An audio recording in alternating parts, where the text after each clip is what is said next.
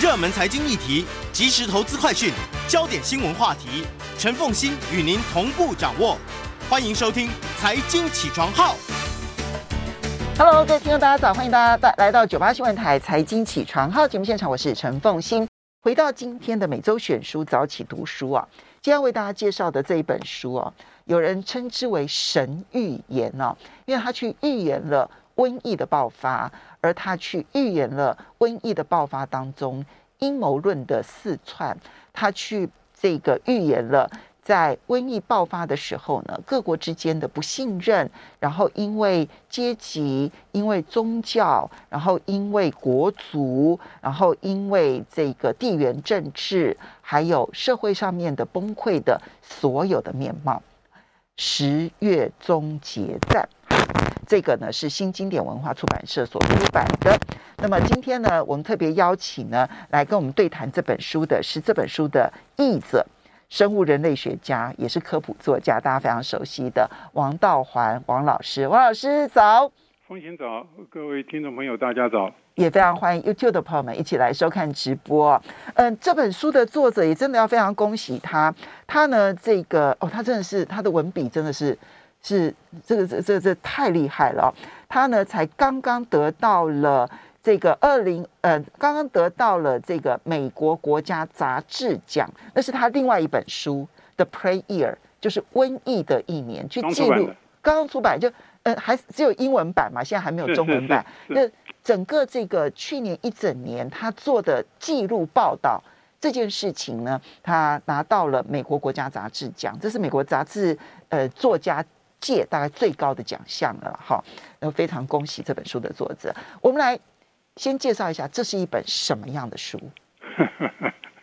你说它是神预言，呃，这是一本末日小说了。从比较大的这个呃类别来说，末日小说。嗯，呃，我的意思就是说，在呃西方的呃历史文化里边，呃，写作这一种小说的资源是极端的丰富的。呃，在柏拉图时代，呃，也就是我们孔子与孟子之间的那个时代，呃，就有亚特兰提斯的传说嘛。嗯。呃，那然后呃，地中海，呃，这个呃，经常出现呃火山地震。嗯。OK，那最最有名的一个例子，我们大家都知道的，就是庞贝城嘛。对。那是西元七十九年，那是相当于中国的东汉嘛。嗯。那那那是一个大灾难嘛？那还有更古老的，还有更古老的，更古老的就是荷马的传说嘛。嗯。呃，荷马的传说《木马屠城记》。对。呃，对不对？对不对？那也是末日啊。嗯。那也是末日。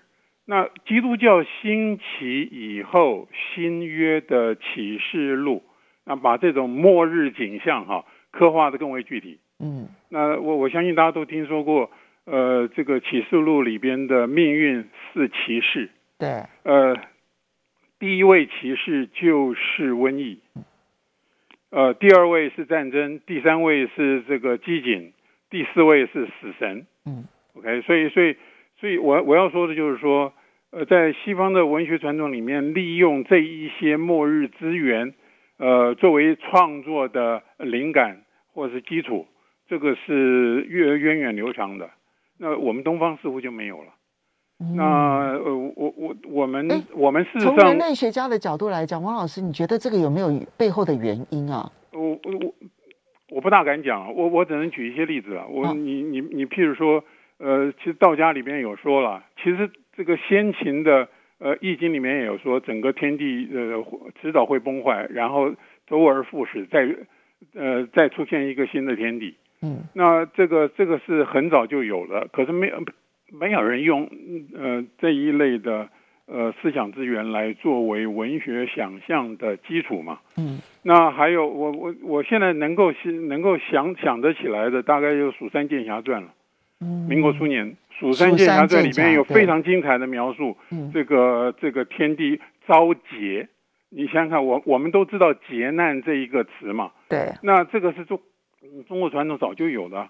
那这个是中国道家的呃一一一一种想象啊，嗯，OK，所以总而言之，我要说的就是说，呃，这是一本末日小说，而这一种小说在西方并不少，是几乎每一年都有，这是第一点。嗯，呃，那第二点，呃，第二次世界大战以后，那也也也应该我们可以追溯到十九世纪末了。十九世世纪末就开始有外星人的想象。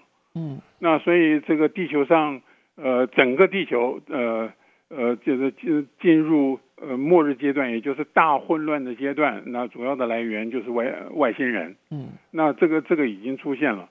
那第二次世界大战以后，由于有有原子弹，那所以所以这所以这个末日想象的这个很重要的一个呃现实的基础就是呃原子弹，核子大战。对对，核子大战。然后你想想看，我们看的。呃，这个零零七号情报员，嗯，那几乎每几几乎每每一每一集都涉及到呃这个原子弹，嗯，你你想你想想看这种想象，那然后我我们再后再从一九九零年代开始，那那对于呃嗯地球怎么样经历末日，嗯，那呃大概有三种类型，第一个仍然是。呃呃呃核核子弹，这个这个是这是没有什么问题的。那呃第二个就是自然灾难，嗯，那自然灾难，我相信现在大家都知道了全球暖化，那这个呃也看过很多相相关的电影，全球暖化造成的呃世界末日。那那第三个就是呃大瘟疫，嗯，那关于呃这个嗯这个新兴的疾病会在。呃，地球上造成呃呃嗯什么样子的灾难啊？那从一九九零年代开始，呃，就有许多的专家学者不断的在发出警告。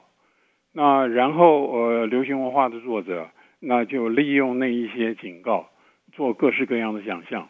所以呃，关于呃这个呃世界上会会出现呃新奇的呃瘟疫。然后这些新奇的瘟疫，各国政府都不知道呃怎么样子来应付，呃这这样像这个样子的小说，呃已已经出版了不知道多少了。嗯，那我们这本书的作者他其实是呃我认为他的呃也蛮幸运的，就就是他交稿之前，COVID-19 还没有出现。他他应该是就是他二零一九年他他应该是二零一九二零一九年在爆发之前交稿的。呃，COVID-19 是二零一九年十二月嘛，嗯，那所以他是在二二二零一九年十二月交呃之前就交稿了，所以我觉得他运气很好。我事实上我知道这本小说，就是因为 CNN 访问他，就是二零二零年他出版的时候，预言了，对不对？啊，因为太神准的预言了。呃，没不是，大家都觉得这个是是很很准。那而而且还有访问他的时候，我记得不要不要是六月还是几月？那这个。呃，因因为这本书的书名是说，是说十月，嗯，那是一个关键，嗯，书名就是就是十月，对，那所以所以那那时候访问他的时候，就大家很很感兴趣，就是说这疫情到了去那是去年哦，呃，那六五五六月的时候，新闻记者呃访问的这位作者呃非常感兴趣的问题就是，你认为呃疫情到了今年十月是不是会有一个？呃，转折，对，我呃，那那当然，我想无怎么样，大家都没有想到，那怎么样，大家大家没有想到疫情会延续到今年，而且呃，今年的发展还非常的诡异，我们到现在为止真基本上不容易预测。呃，今年十月，那嗯嗯，这个世界会是什么样子？好，嗯，这边我请教一下，你刚刚提到说它延续了西方小说当中的末日小说的传统啊，但是你刚刚爬书了，就是从历史上面这两千多年来西方文学当中的那种末世论的这一种嗯传延续啊。它其实还是有它的时间脉络，跟它当时所流行的末日预言是有很大的关系。好，比如说最早期的时候，可能重点是在天然灾难的，包括火山爆发啦，然后呢，这个呃亚特呃这个呃亚特兰提斯，其实它也是等于是一个大海啸，对不对？好，就属于这种大自然的这样的一个情况。那么到了这个，其实我们比较晚近这一百多年，他开始就把科技的因素加进来，不管是外星人呐、啊，或者是说看到核子战争呐、啊，然后乃至于就是其实虽然是自然灾难，它其实它这里面都加了很多现代科技的概念在。那么呃，所以它每一段期间所流行的末日小说，其实是有那一段时间的现实基础在的。所以这是毫无疑问的。所以你看到一九九零年以来的这一种以瘟疫为题材的末日小说，它它为什么选择的时间点会特别的挑选在一九九零年代之后？不，因为这里面涉及到一个问题，就是说，呃呃，现就是说治疗医学，嗯，呃呃，在一九七零年代以后，呃，就出现了一些问题。什么样的问题呢？就是说。新的抗生素发现的越来越少，就是治疗医学呃最重要的一个转历史转捩点，其实就是抗生素的发现嘛。嗯，那抗生素呃是在二次世界二次世界大战之间发现的，那然后呃很快二次世界大战一结束，就医疗医学治疗医学就进入了抗生素的黄金时代。嗯，这是毫无疑问的。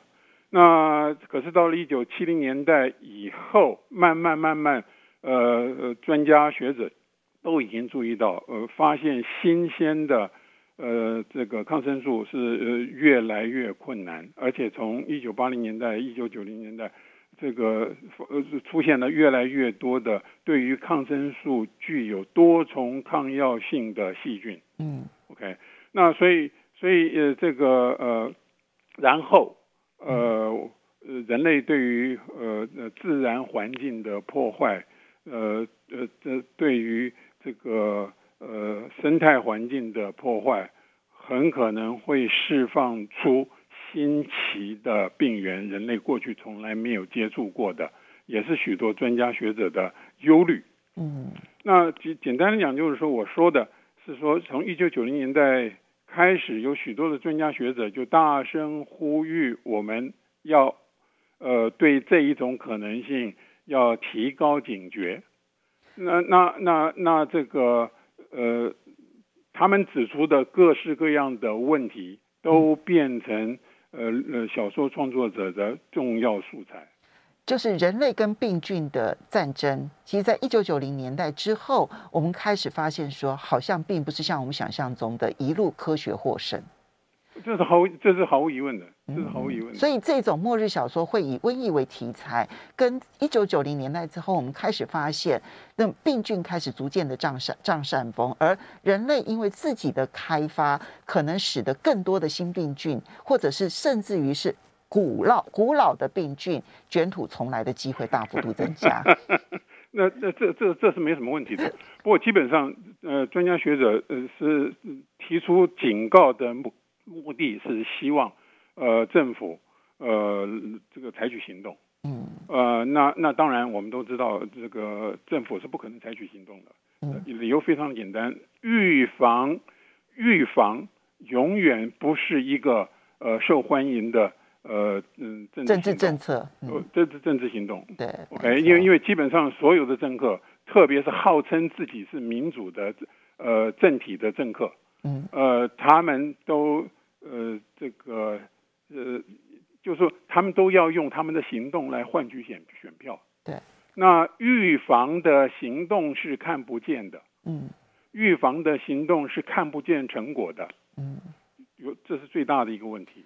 好，所以《十月终结战》呢，这本书的作者啊，他的特色跟一般的小说家有很大的不同啊，因为他我们刚刚提到的，就是他才刚刚获得了美国国家杂志奖，那那纯粹都是基于基础的一个现实调查报道。他得这个奖其实已经得三次了，所以他作作为一个调查记者而言，他是非常用功的。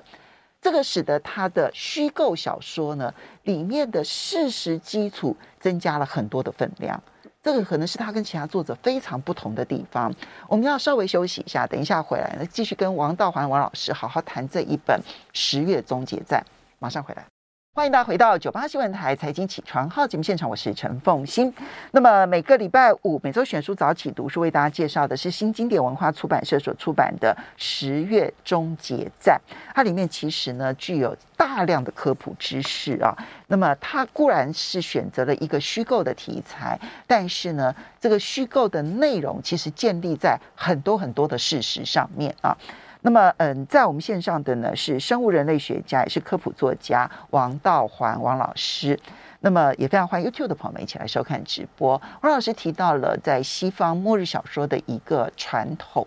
那么一九九零年代之后呢，瘟疫越来越成为末日小说的题材。那么这跟我们人类在跟大自然之间呢，其实我们不断的开发大自然，然后呢，导致了更多的各式各样的病菌出现，而。出现这些病菌，但是人类在真的去对抗病菌的所有的工具上面，其实已经碰到了瓶颈。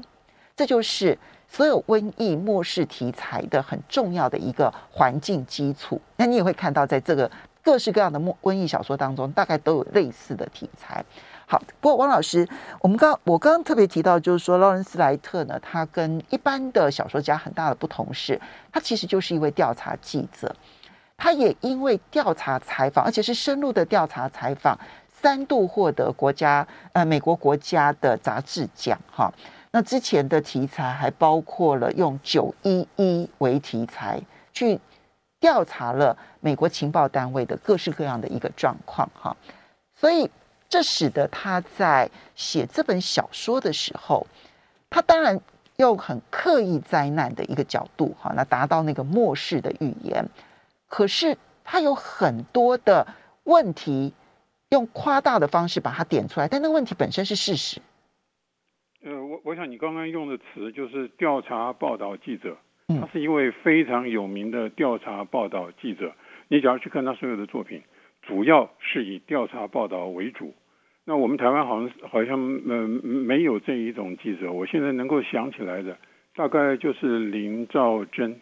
对，呃，他他是中国时报的记者，嗯、那可是他写过西藏，写过达赖喇嘛，有两本专书。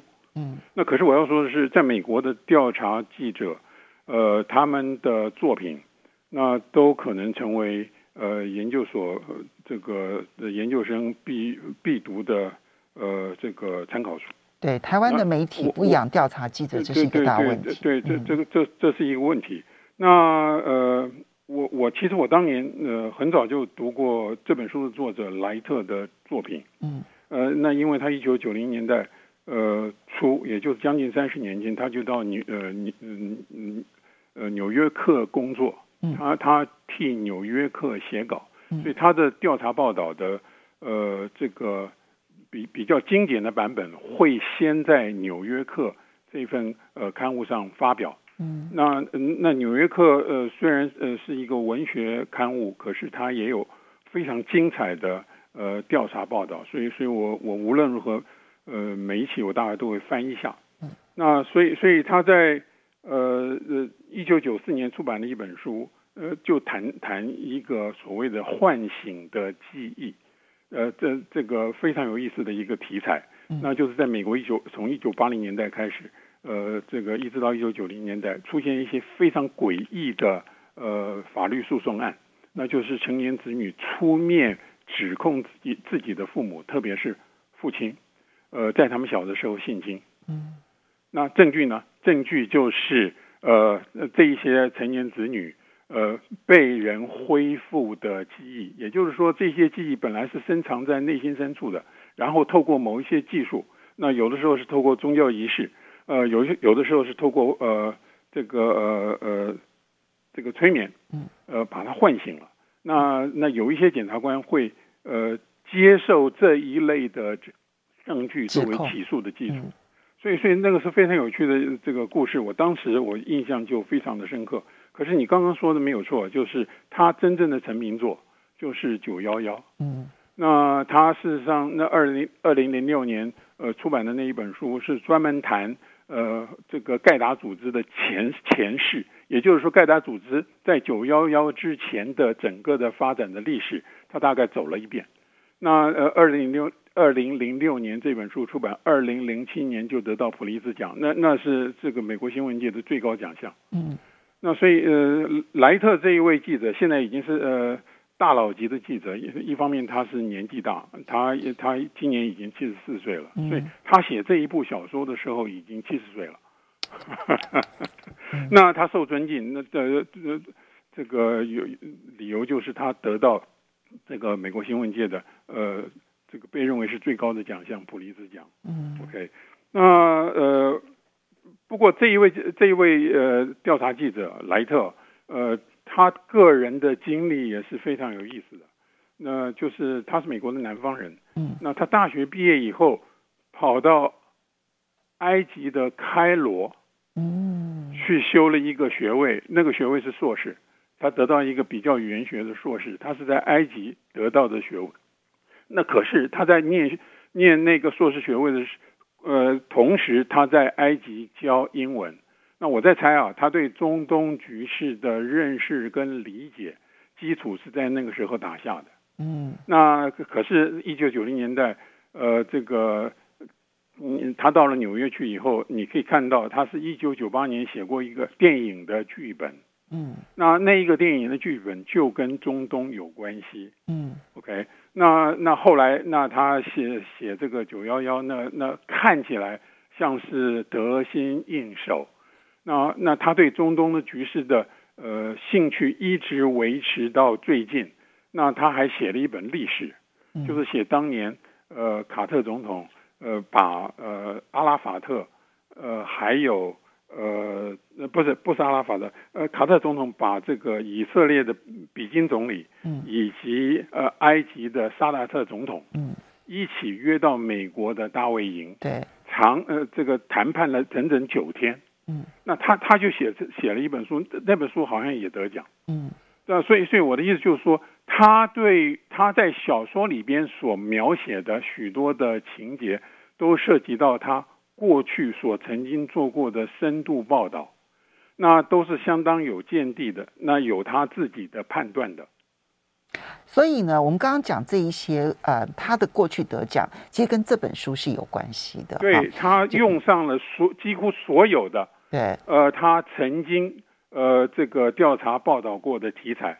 他对情报组织的了解，他对于中东地区的情势的了解，当然也包括了一些宗教仪式对于他们的人民情感的这一些的了解，乃至于地缘政治的了解，这一些其实都跟他我们刚刚所讲的他前面所有的著作是有关系的。一点都不错。嗯，所以呢，在这一本这个末世小说里头啊，当然你要。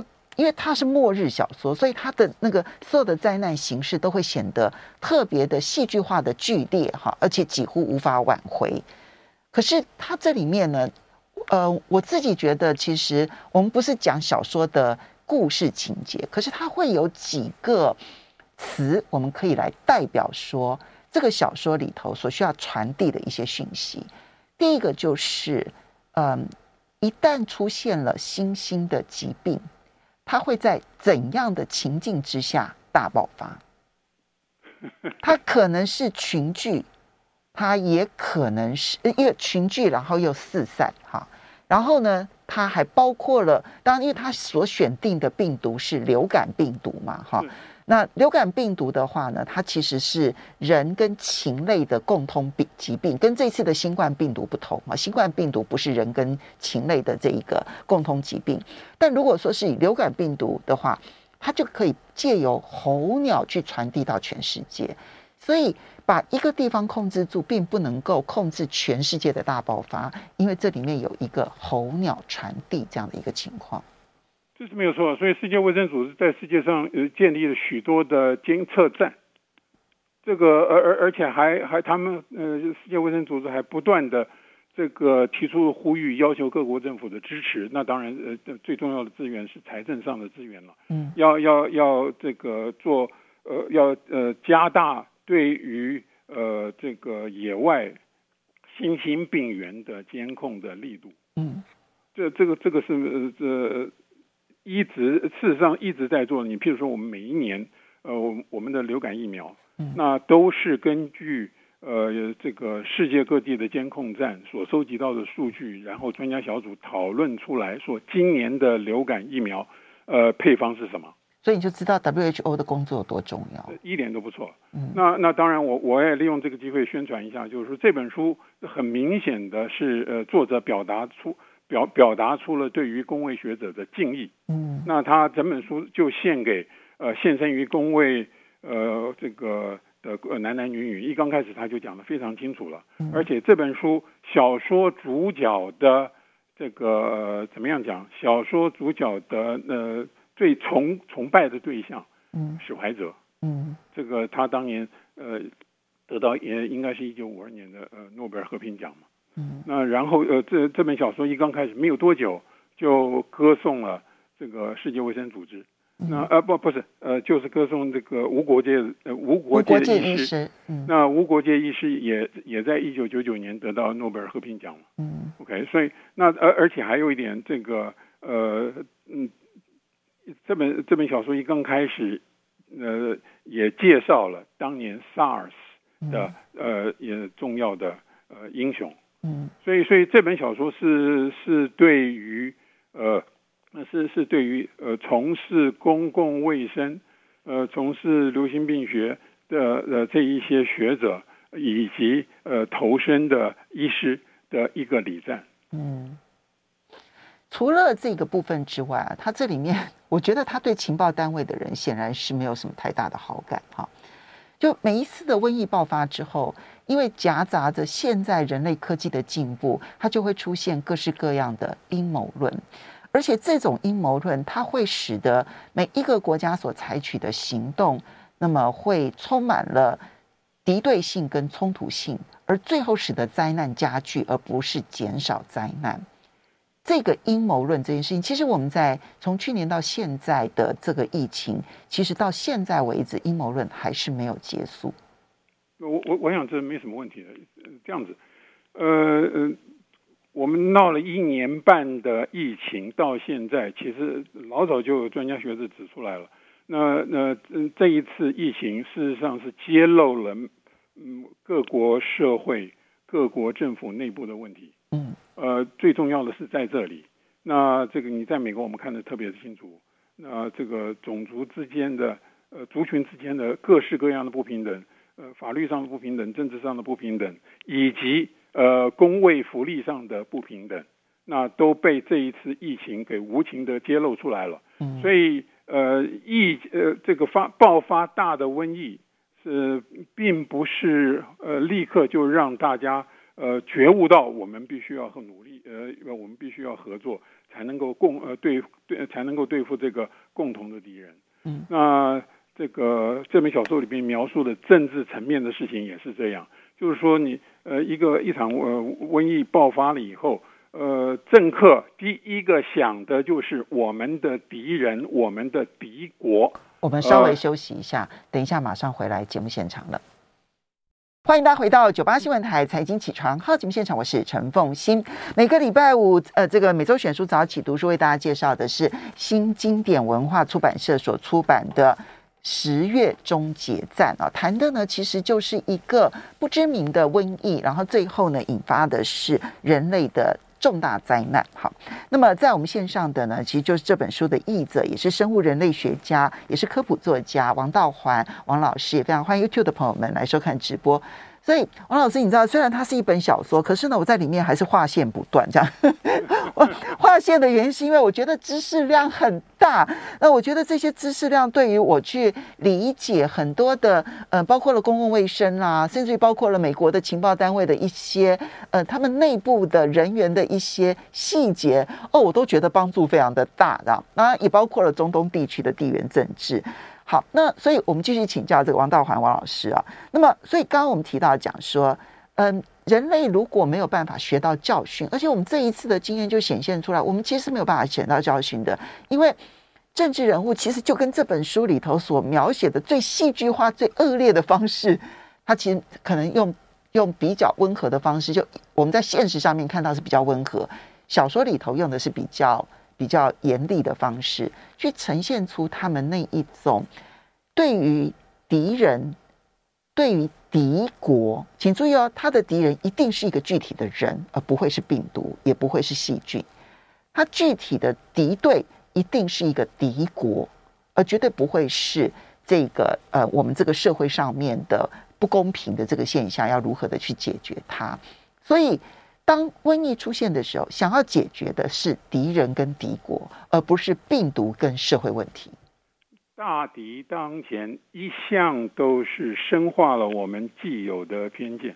嗯，这这是这部小说想要传达的一个呃重要的讯息，在我看起来。嗯，所以我们举一点例子，我们没有去去破所有的梗，但是我们要举一点点例子。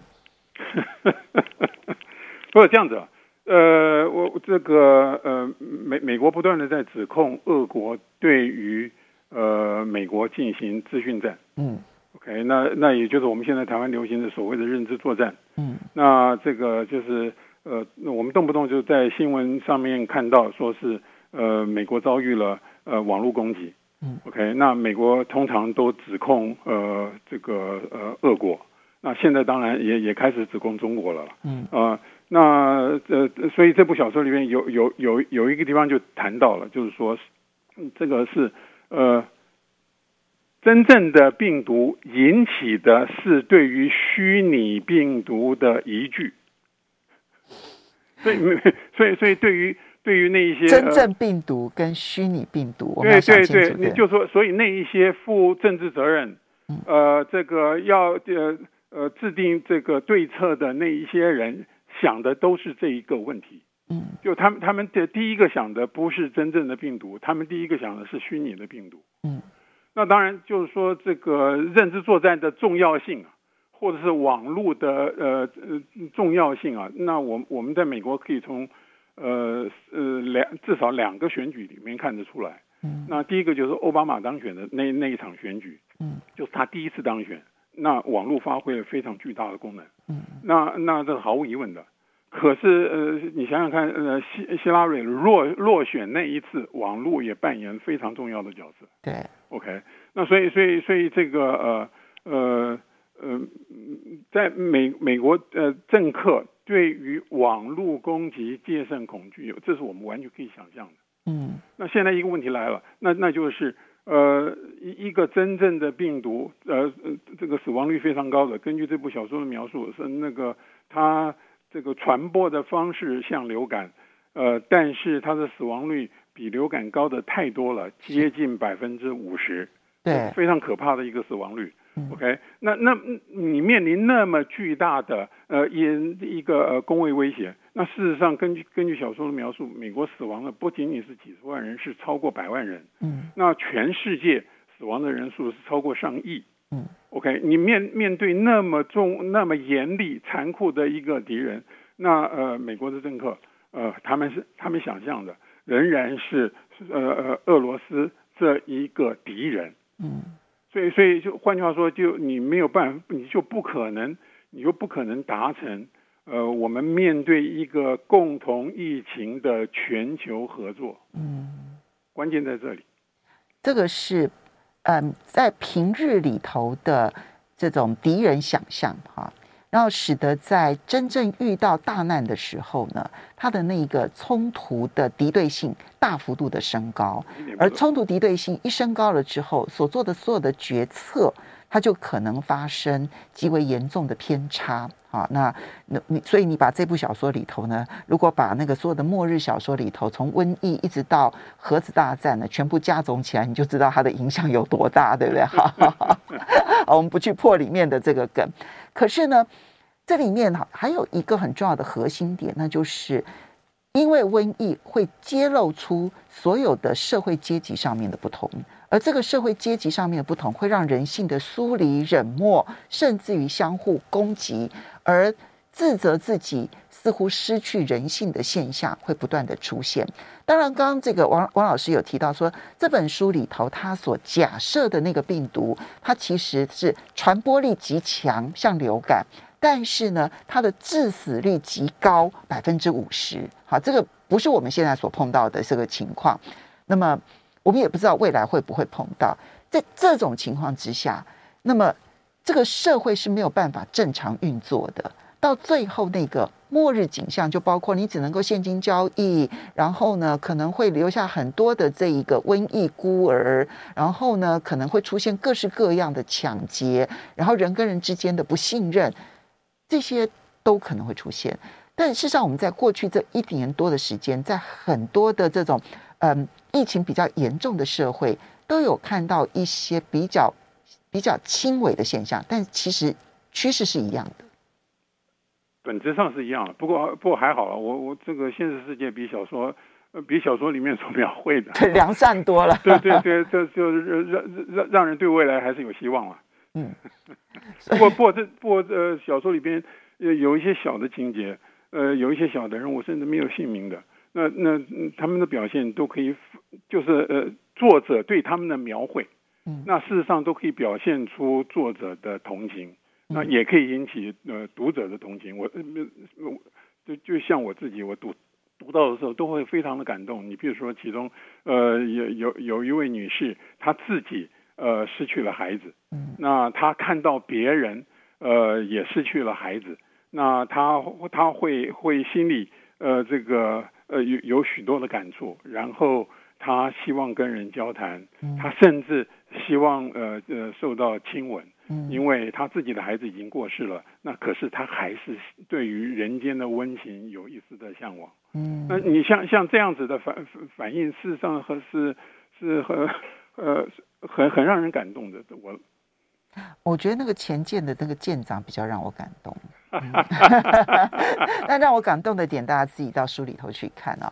好，那可是呢，在这里面他提到的一些紧急治疗的这些手段，我们就必须要让大家理解一下。这些紧急治疗的手段，比如说包括了这个血清分离了之后呢，让这个痊愈的人的血清，然后呢去打到这个呃人体的身上啦，等等这一些治疗的方式。我们去年就听说了，嗯。去去去去年就就就一呃去年上半年就已经有人呃这个要呃主张呃使使用这一种疗法，嗯，那那这种疗法有它的危险性，这里面涉及到一个问题，就是说你你这个痊愈者的血清，你你要怎么样子呃这个确保这个血清里面没有其他的病菌或者是病毒，有有这么一个问题存在。那而而而而且还有一点，那个量事实上痊愈者的血清呃量是呃。